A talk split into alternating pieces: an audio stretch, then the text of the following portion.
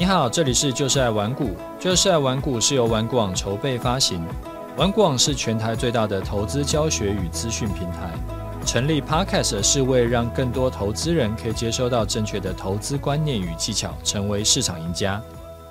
嗨，我是楚狂人，今天啊，想来跟你聊一下 Howard Marks 最新的投资备忘录。这一次真的很有可能会有所不同啊！前一天呢、呃，在跟我们家哥哥聊天，因为我之前不是把他的家教课，除了留一科数学让他补习以外，其他都停掉了吗？因为我那时候就是看他一个礼拜补习五天，然后也没有考得比较好，所以我就跟他说不要浪费时间了，啊，回家自己念吧，你不想念也行，以后反正早点睡觉也很好。结果嘞，呃，这一次段考就是第一次只补一科的成果，嗯。果然和我预期的差不多，就是没有特别差，也没有特别好，一样都是每科大概四五十分，啊，证明了补家教呢这件事情其实意义不大，就起码对我们家哥哥来说意义不大了，就只是浪费时间跟钱而已。但是我就跟他讲，我说你数学还有在补嘛，那我就不跟你啰嗦。但是我觉得英文这一次只考三十九，这个有点囧啊。因为他为了就是想之后不要念书念三年嘛，啊，就想要走学测入学，啊，考完学测呢再去大学面试。我就跟他说，你如果之后学测考试英文也只考三十九的话，有可能这个就是连一半的人都不到。那所以说可能。很多的科系啊，就直接把你挡掉了，你连面试面试的机会都没有。然后我就我不是直接跟他说念书很重要，要努力念书，因为国高中生嘛，你讲这种东西他一定听不进去的。而且我自己心里也没有这么认为啦。是呃，我是反而是跟他说，我也没有要求你未来要多有成就，你要赚多少钱，我只希望啊，你未来呢，起码能够养活你自己。啊，如果你有结婚生小孩，那起码要能够养活你的家庭。你不结婚不生小孩，呃，我也没什么意见，反正就是你的人生。那你起码要能够把你自己养好。所以呢，赚钱呢，还是稍微赚多一点，不然你会活得很憋屈。你可能白天要上班，晚上呢还要去送 Uber Eats，那我觉得这样也太辛苦了。就是要有个。最起码能养活自己，而且不要让自己活得太苦逼的这种收入。那学校就是大学的这个科系啊，就很重要啊，起码不能连面试的机会都没有嘛，那不就搞笑？所以呢，咱们得稍微努力一下。然后我一边讲，我就一边观察他的反应。然后他到听我讲到这里呢，他都没有觉得说什么。就是我看他的表情，没有觉得我在找麻烦，他完全可以接受跟理解。然后我就说，这个现在的英文是三十九嘛，啊，咱们起码要到均标，那均标我们就假设是五十分好了，因为然后再留一点大考可能会失常，可能会出意外的这种缓冲。然后我就问他，你觉得目标应该放多少呢？他想了一想，他就说，嗯，大概六十五吧。我就说好，那我们就把目标放在六十五。之后，我们就先把，因为大考不是马上发生嘛，所以说，呃，我们就先把段考的目标放在六十五。那如果我们小范围的考试都能够考到六十五甚至以上的话，我们再来看大考可以怎么怎么准备。那后来啊，我又聊了一下，说，呃，又跟他聊了一下，说。他觉得啊，他的这个英文的选择题看不太懂，错的很多，但是又觉得自己单字呢也都背的差不多了，就不知道问题出在哪里。所以呢，我说好吧，那既然选择题不太行，那我们就去多练习选择题啊。所以我就带他，就当场我们就去这个去买了参考书回来，就参就是一些练习题目回来，说之后啊。你可以在考试前，你就先写一些选择题，同样的范围的题目啊。如果你在参考书的不会写，那很有可能你在段考就不会写。不太可能说你参考书写的都这个下下叫，然后结果段考突然不会写，所以就不需要等到真正段考才一翻两瞪眼，才发现说，哎，我怎么都不会。所以，我们父子俩这一次定下的预计要优化的这个阶段性目标呢，就是先从多写题目开始，之后再动态调整、迭代更新。那这一次跟他沟通比较有意思的地方是说，我不是从头到尾都是我自己在讲，因为以前呢、很长一段时间都是，哎，我跟他沟通，但其实那不叫沟通，那个叫做我单方面的讲话。然后那沟通嘛，就其实重点不是我讲多少，而是他吸收多少或他认同多少。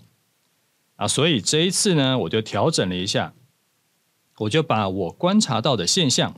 分享给他，例如说，啊，这个学校的分数要考高呢，其实也不是要让你赚大钱，因为学校老师也不知道怎么赚钱。啊，真正要赚大钱，会需要做一些天时地利人和的事情，例如说创业。但是创业的死亡率太高了，那创业的成功呢？呃，创业成功的人呢，至少百分之九十五都是幸存者偏差。包括我自己，我老觉得我创业这十几年还能活着，真的有，真的是九成的运气加上一成的努力。那小孩要复制，基本上难度太大了，所以学校的教育啊，只是让他成为一个称职的、薪水不要太低的上班族而已。然后薪水要过得去呢，念的科系跟学校就比较重要了。啊，念呃什么考高中啦，考大学这种东西是比总分嘛，所以关键完全不在于说找特长，就你特别厉害是哪一科，那么一点也不重要，而在于没有弱科，因为只要有弱科，你的总分一定会一定会悲剧，每一科都还过得去，那这个其实就是一个称职的上班族。然后他听完我讲完这一番话以后，就骂了句脏话。啊骂了句脏话以后呢，他觉得可以理解，可以接受，然后我们才继续往后谈。所以很多时候都是我问他说：“你觉得可以怎么办？”然后让他去想出一个解决的方法，让他去提出一个目标成绩。我只提供经验跟意见给他参考。然后我发现啊，这种沟通的模式很 OK，儿子并没有觉得被赶鸭子上架。啊，也不是说完全就是我一直一直在讲，然后啊，他其实完全不认同。啊，这一次的的状况就是比较算是啊，就是一来一往的感觉。而且我发现他自己提出来该做的事情，他也会比较甘愿去做。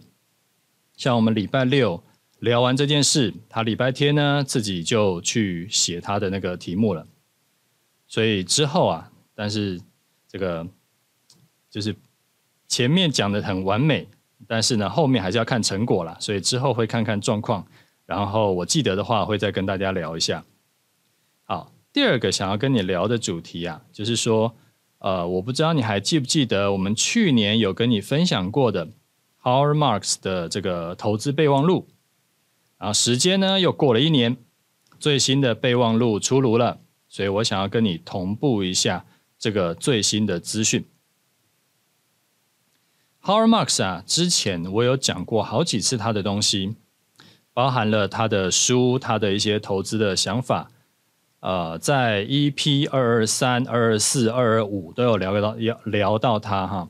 你对他有兴趣的，就是可以去听一下这三集的节目，就是二二三到二二五这一集的备忘录啊，开头第一句他就说。这次很可能真的会有所不同。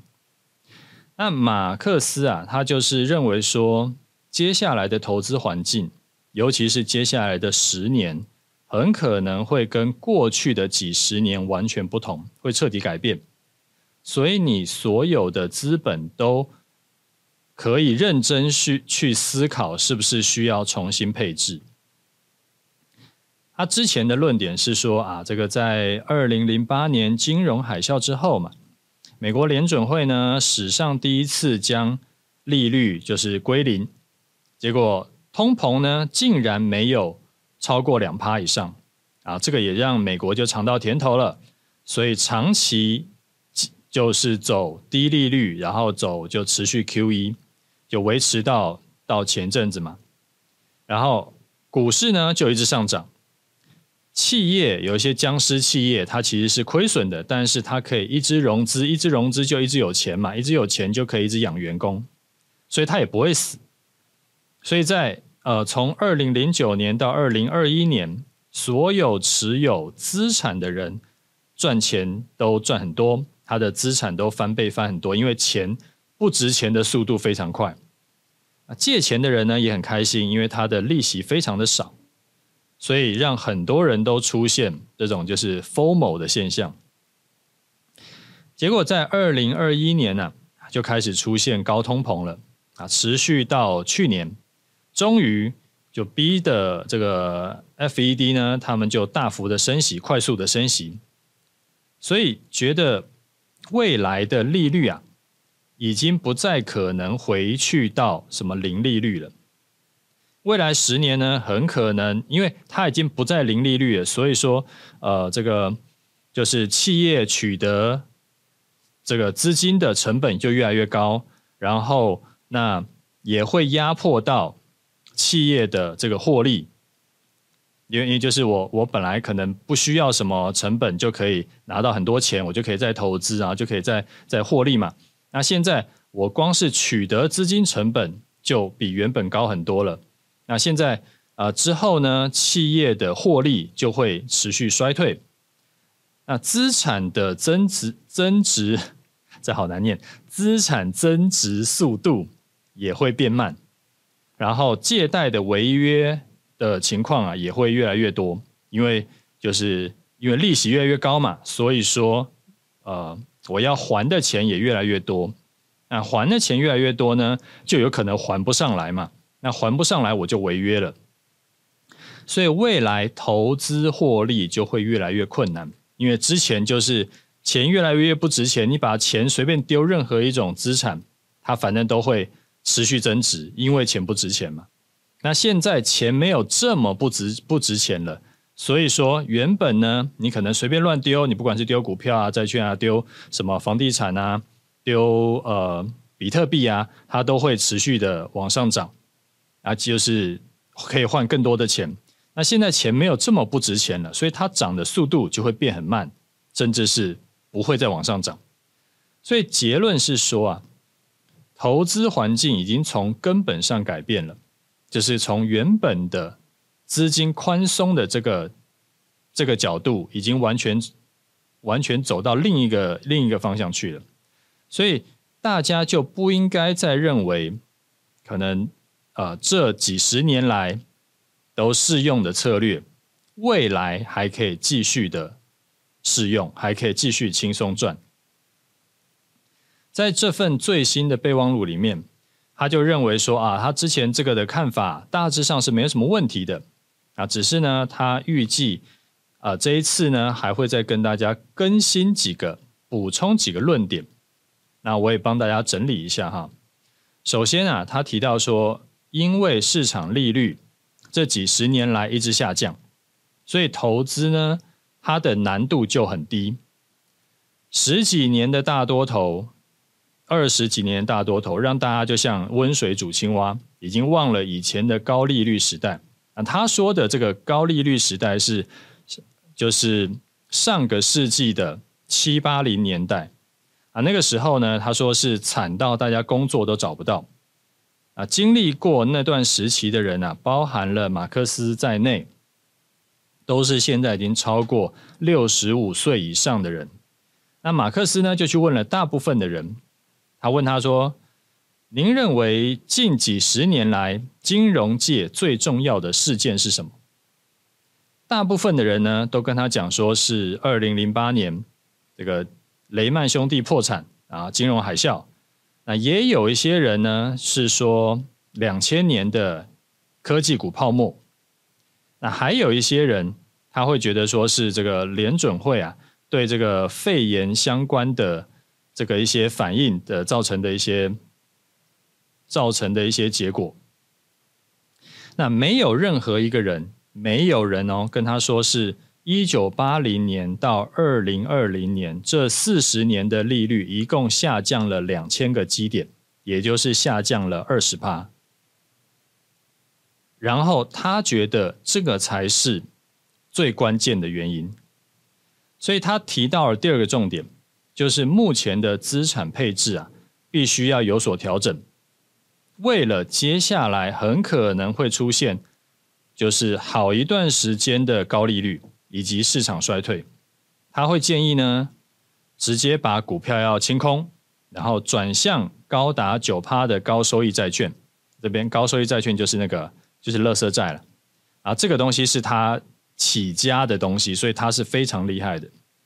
因为马克思啊，他觉得说股票多头的时代已经结束了。那债券利息的稳定收益呢，会更好。那如果连债券都爆发违约潮的话，你觉得这种情况下，股票跟其他的资产还能好到哪里去呢？不过他当然也有提到一个风险，如果啊未来的通膨继续失控，债券的实质报酬，我觉得应该就是他觉得债券还可能继续往下跌了，就会受到影响。但是因为利息都是固定的，所以说你至少还是有债券承诺的收益。就债券配息，他觉得这个东西是固定的，不会变。但是债券的价格涨跌，他说：“哎，这个很难说，因为可能通膨会继续继续失控。如果继续失控的话，好，再来，他说他认为啊，接下来虽然是高利率，但是他不觉得会。”升到像以前的这种高点，例如说二十趴，二十趴这个我们现在大家太难想象了。他觉得现在的五趴呢，其实也就差不多了，而且他也没有说要恐吓大家会立刻崩盘，所以整篇备忘录的重点还是放在说，他觉得你的资金啊要重新配置，主要是考量到接下来的十年甚至更久。它的它预期金融资产的成长性会很低，就是刚刚讲的，因为因为利息不会回到零了，所以建议大家从呃这个杠杆的资产投资呢，转向为贷款的资产投资，例如说债券，啊，这个确定性会比投资股票更高一点。好，那最后结论。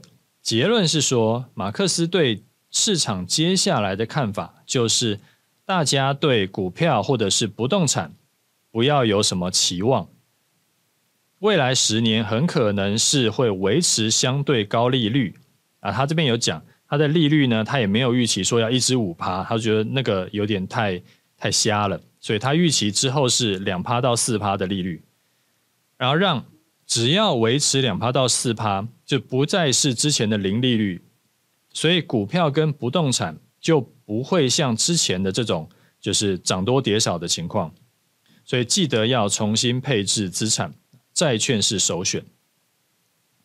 那我觉得他的观点呢、之所以值得参考，有一部分呢是因为他过去的操作记录很厉害，他的身价是几百亿，然后巴菲特呢都很推崇他。啊，另一个部分呢、是他不像大多数的经济学家，永远都是看空市场，就是靠恐吓大家在在在赚钱的。然后每一个经济学家的操作都很悲剧，只有凯恩斯一例外，其他每一个都死。你不管是以前的还是现在的，不管是有没有上电视的，反正每一个经济学家的操作都很悲剧。那 Howard Marks 啊，他之前就很久之前他就讲过。市场是周期循环的，不同的时期会有不同的商品表现特别好。那这个跟桥水基金的 Ray Dalio 的这个投资观点很类似。不过 Ray Dalio，我刚刚才听到说，这这这位老先生啊，他最近发表的言论是，大家不妨可以留一些现金，留一些现金其实也是一种投资这样子。啊，其实光是股票资产。不像过去四十年一样高速成长，这个观点就还蛮吓人了。或这个会影响到方方面面，甚至不只是股票投资而已。它还会影响到绝大多数的公司跟你的工作。投资的部分呢，我昨天啊是刚刚有写我的规划跟想法到呃我的终极心法班，然后有包含了说未来台股可能的变化以及如何因应。那如果你是已经加入的学员，记得要去看一下；还没有加入的，我也先讲一下。之后啊，我会再新增《楚狂人投资规划跟想法》系列到新法班。然后上一集有节目有讲过，现在《楚狂人终极新法班》呢有限时优惠，每个月只要九百五，优惠呢只到十月二十六号，隔天就会涨价。那现在的价格你未来不会再看到了，所以说务必把握机会。那除了原本的心法跟操作技巧以外，我也会不定期的更新我的投资规划给学员。那我把课程的介绍放到资讯栏。好，那主题先讲到这里。那先呃也跟新的听众说一声哈，你可以加入我的 Telegram 跟 Facebook。Telegram 呢，我主要会分享一些操盘技巧或者是一些盘势看法。那 Facebook 呢，就比较呃会不定期更新。因为有的时候它就会被变掉，也不是被变掉，就是它演算法就是我明明有发你也看不到，然后两边的内容会不太重复，我会建议你两边都加。那我也把连接放在节目资讯栏。好，来我们来看一下听众的回馈哈。好，第一位听众他说谢谢 EP 二八零的解惑，他是龙猫的主人。啊嗨，楚大五星奉上，谢谢楚大在 EP 二八零的解惑。与家中女主人对于投资的不同看法，您的观点听了很受用，我们会再多思考。谢谢你的分享。过呃，同时啊，你的过去经历分享听完真的是很佩服楚大的老婆。年轻时赔掉他上百万，他一句话也没吭，他真的是你人生中的贵人啊！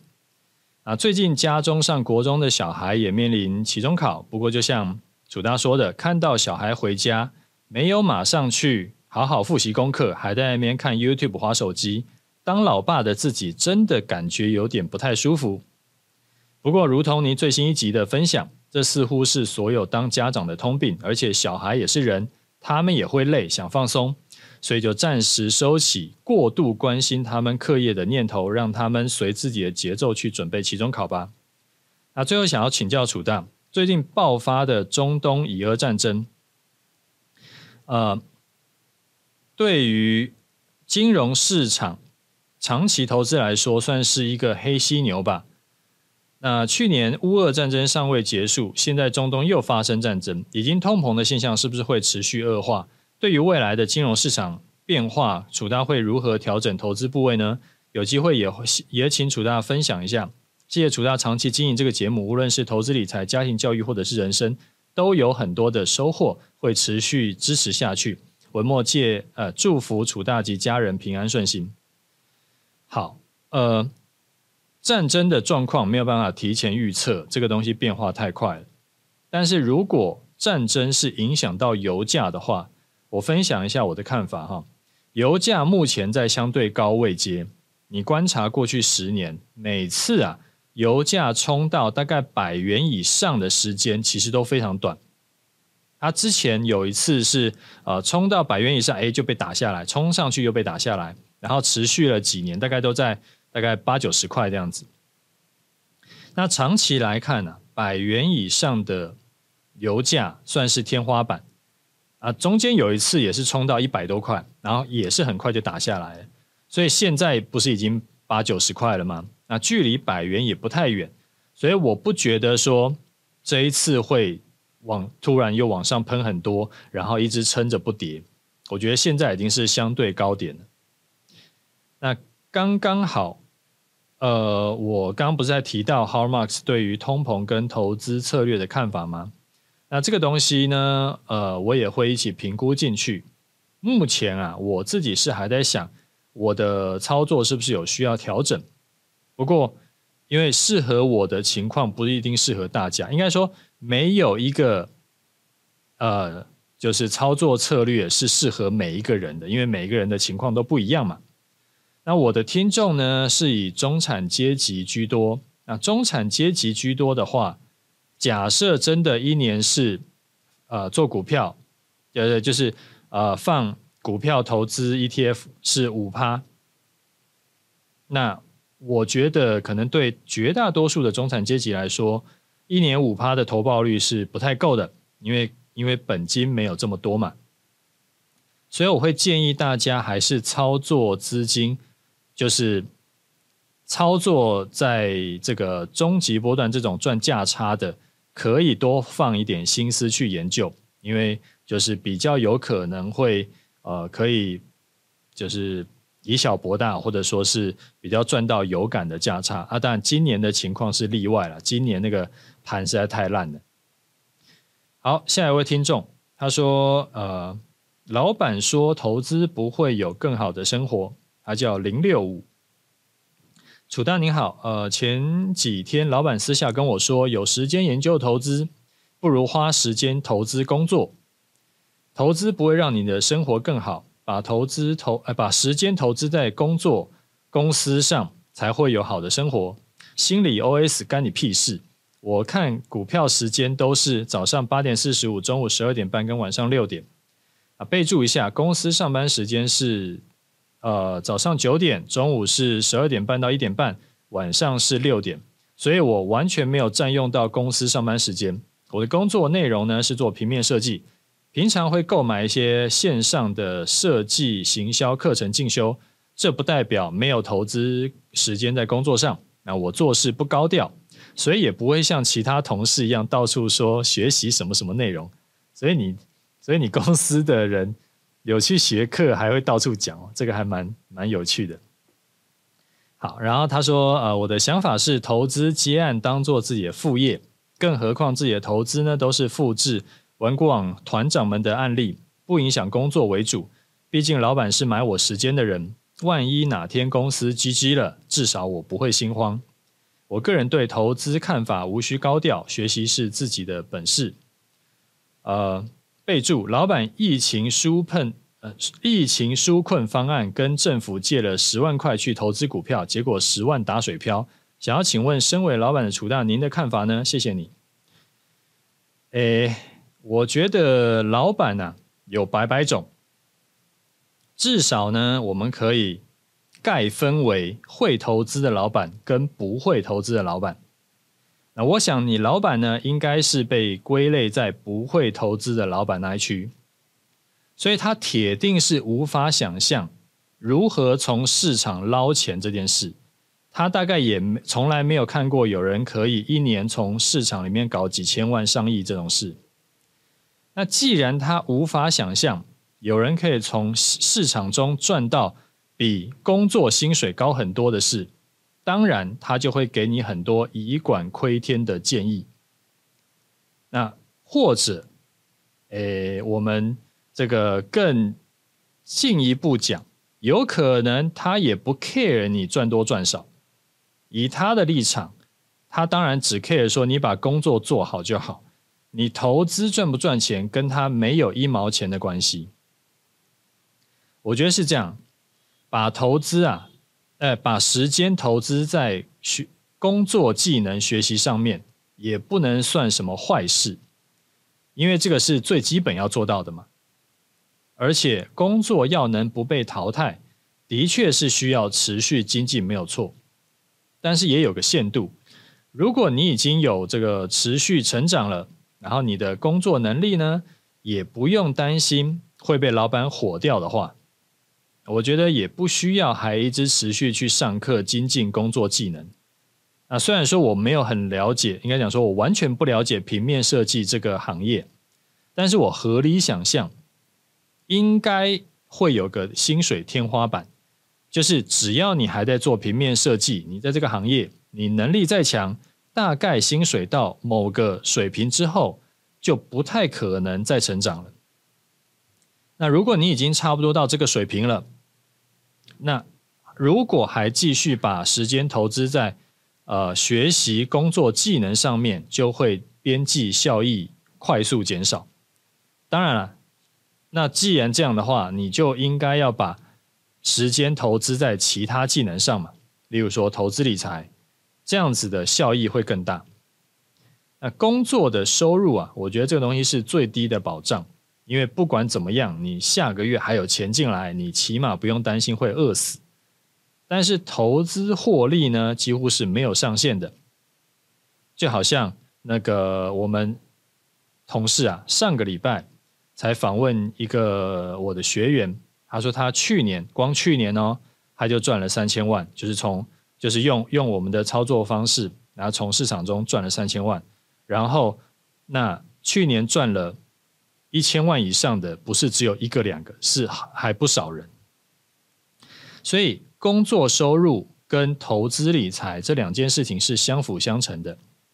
薪水啊，它是要拿来存投资的本金跟你的学费嘛，然后再用投资来把它翻倍、翻五倍、翻十倍。其实这两个并不是说谁比较重要，跟谁可以舍弃掉的关系，而是两边都很重要。那如果你只靠投资，完全不工作，就是当一个职业投资人。投资的压力会非常大，那你的绩效呢也会被影响。那反过来讲，如果你只靠工作，你完全不投资，那你工作的薪水不如果不是什么非常高，例如说可能一年有我随便讲，例如说两千万，大概也很难光是靠工作收入存到足够退休金。所以你老板一开始的论点呢，就大错特错。就除非你工作技能不太行，连基本客户要求的事情都达不到，那当然没什么好说的，就要先把工作技能学会，这必须的。但是如果你的技术已经足以胜任现在的工作了，对你自己来说，学投资当然是比继续工继续精进工作技能要更重要。所以结论呢，就是老板啥也不懂，所以不用理他。好，再一位听众啊，他说：“楚大你好，他是浩根琴，呃，浩根琴应该是夫妻啊。他说我跟太太都是您的忠实粉丝，也一直想要学习您的课程。本身有自己本身有操盘七年的七年的经验，也常常在听楚大 Podcast，里面内容呢都让我们学习成长很多。不过自身不是很喜欢前长期。”括号指的是超过一年的放在股市，所以比较倾向学习终极波段课程，让自己学会呃空手期、观望期跟进场期。相较之下，太太比较可以把钱放到股市里面很久都不看。括号久久一次，可能几个月一次吧。想要请教，在这个大前提之下，主大会建议我们购买哪个方案呢？括号一个偶尔两个偶尔全包，有推荐的顺序吗？非常感谢。好，呃，我必须先跟你讲哈，我们之前有统计过一件事情，我忘了是台湾的统计还是全世界的统计，反正呢，女生啊的投资相对于男生是比较保守的，然后女生的投资绩效相对于男生是比较好的，所以男生冲来冲去不一定比较好。啊，这个是这个先跟你分享一下，这个我忘了是哪一集有已经有讲过这件事情，我突然想到。那以你们家的情况呢，我觉得答案其实很明显，而且你跟你太太可以非常好的搭配。最简单粗暴就是直接照搬我的操作配置就好。你一定知道嘛，因为你是我的忠实粉丝的话，你一定听过我讲过，可能有几十次了。我自己是配置五成的资金做终极投资组合，两成的资两成左右啦的资金是做终极波段。那终极波段有赚钱的话呢，我每年会再把赚的钱加码到投资组合里面，但是我不会把投资组合的钱加码到终极波段啊，这个它是一个单向的，他不会有说什么互相补一补，没有这种事情。我长期这样做，让我不用担心终极波段遇到逆风盘的时候，会一下子影响到我的资产。所以说，多年来啊，我的资产都是持续成长的，涨得多还是涨得少而已。所以我会建议你呢，你就先学终极波段，然后你太太呢就先学终极投资组合，然后两个人都务必，我讲务必。要把终极心法班的内容多看几次，因为有学过心法班跟没学过心法班，时间一拉长，那个成效差非常多。然后你就去做你的价差，一阵子就把赚到的钱呢，拿一部分加码到投资组合，那另外一部分当然就是加码到你的这个就是做价差的这个部位。那这样子的话，长期来看，你们夫妻的共同资产就可以持续增加。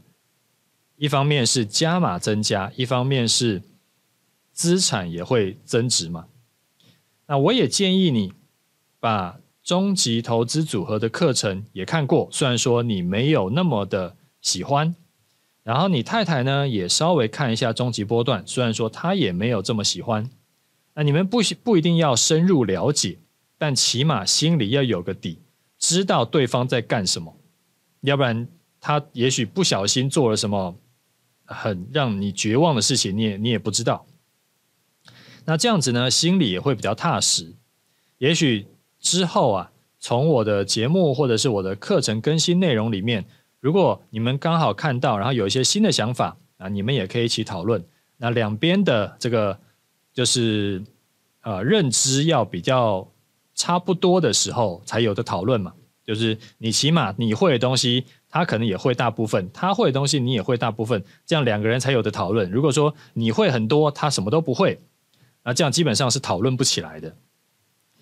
好，所以这个分享给你。所以你问我说，呃，应该要买哪个方案？我会建议啊，以你们家的情况，就是三个一起买会是最适合的。然后因为三个都对你们有帮助，那推荐的顺序就是趁现在。有一个优惠，那你们刚好三个一起包，啊，这样子是最划算的，也是最适合的。好，再来一位听众，他说：“楚大您好，他是范，他呃他他叫范，呃，您说第四季楚呃台股上涨机会比较大，但是藤落线却不断的创低，求解。”呃，过往的记录啊，是第四季上涨几率接近七成嘛，然后隔年第一季是超过七成，但是接近七成代表还是有三成的几率是下跌的嘛，所以说几率大也不代表几率是百分之百。那看法是看法，做法是做法，这个你如果说长期有在看我的东西或听我的节目，一定知道这件事情。有时候啊，看得很好。哎，结果破线了，那没什么好说，就是全部砍掉，甚至做空。统计数据这种东西就是可以参考，但是不要迷信。我上个礼拜才在我的 TG 频道有讲过，虽然说第四季我的多位法人圈朋友都是看好的，到目前为止都还看好哦，不管是做股票的还是这个做指数的啊，就以做股票的居多啦。啊，他们都是看好的。但是如果真的是跌破平台整理了，例如说跌破一万六，那大家一样全部都会砍单，甚至会去做空。所以这个东西就是看法是看法，做法是做法，看得很很美好，但是该干嘛还是要干嘛。好，再来一位听众，他说谈论自己看法的网红理财老师，他是台南读者阿红。呃，网红理财达人呢，多数都是有自己的收费课程，而且课费用不便宜。会让投资人误以为老师有带进带出，所以赚钱状态是理所当然。当赔钱被酸被骂是很正常的，因为投资人是付出期待可以赚钱的学费。那自己的亲人、常见面的朋友，我的经验呢是根本不要分享自己的投资看法。如果对方听了去做，赚钱会觉得是理所当然，顶多请吃一顿几百块的餐。那赔钱可不得了，朋友间会产生一种不想见面的感觉。如果我自己的太太赔钱呢，我必须要本金加上利息给她，才能保家庭平安。这是我的经历。好，我只能说每个人的太太真的都不一样。那谢谢你的分享哈，这个这个加油。好，最后呢，来聊一下最近的盘势看法。上礼拜才说啊。最近的盘势可以分成积极型跟保守型两种的做法。积极型呢，就是突破了 W 底就进场；保守型就是等突破盘整区间上缘一六八零零再进场。有突破而且隔天没有跌回去的时候，就就再进场。啊，不知道我在讲什么的，就请去听一下上一集的节目。上一集节目讲的很详细，这些点位都有跟你讲，我这边就不重复了。然后上一集节目呢，我也有说，其实操作就是这样，你要等好机会，你就是需要花耐心、花时间、耐心等。如果你不想等这么久，那就只好将就一点，没这么好的机会呢，也勉强进场。结果这几天积极型的就吃瘪了。就吃停损，不管是小 W 进场的，还是变化型 W 进场的，都被这几天又跌回盘整区间下缘的这个修正啊，洗到停损。保守型操作呢，因为之前弹上去没有满足站稳平台整理区高点的进场条件，所以这一次是全身而退。这对比之前五月，五月那一次我们不是做多。是积极型的进场点更好吗？然后它可以赚更大，所以就完全是风水轮流转。这一次积极型的就是吃停损，那保守型的完全没事。你说那到底要做积极型还是保守型呢？所以这个东西就是有些每个人不一样了。有些人呢，就是宁可承受稍高风险，也不愿意错过行情。那有些人就相反，我宁可没赚钱，我也不要赔到钱。我自己啊是比较偏向中庸的人，那我也比较建议说，如果你没有什么特别极端的这个偏好的话，我也建议你取个中庸。你可以拿一部分的钱来做积极型，拿一部分的钱来做保守型。这样子，如果积极型被洗停损了，起码你被洗停损的是减码后的资金。然后，如果真的是看对做对。你也至少有一部分的资金是先进场卡位了，所以你的成本会更漂亮。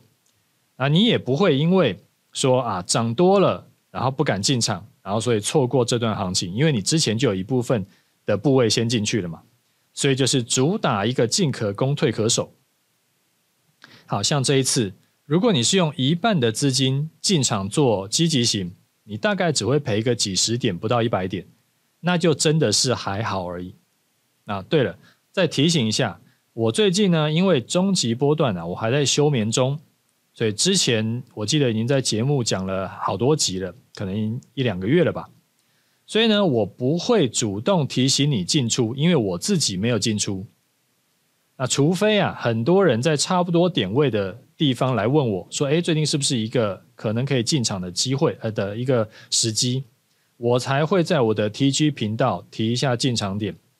那出场呢，也是你自己应该要注意到。我不一定会特别提醒你要出场了，因为我最近是真的没什么心思在这个上面，就是最近有点忙啊。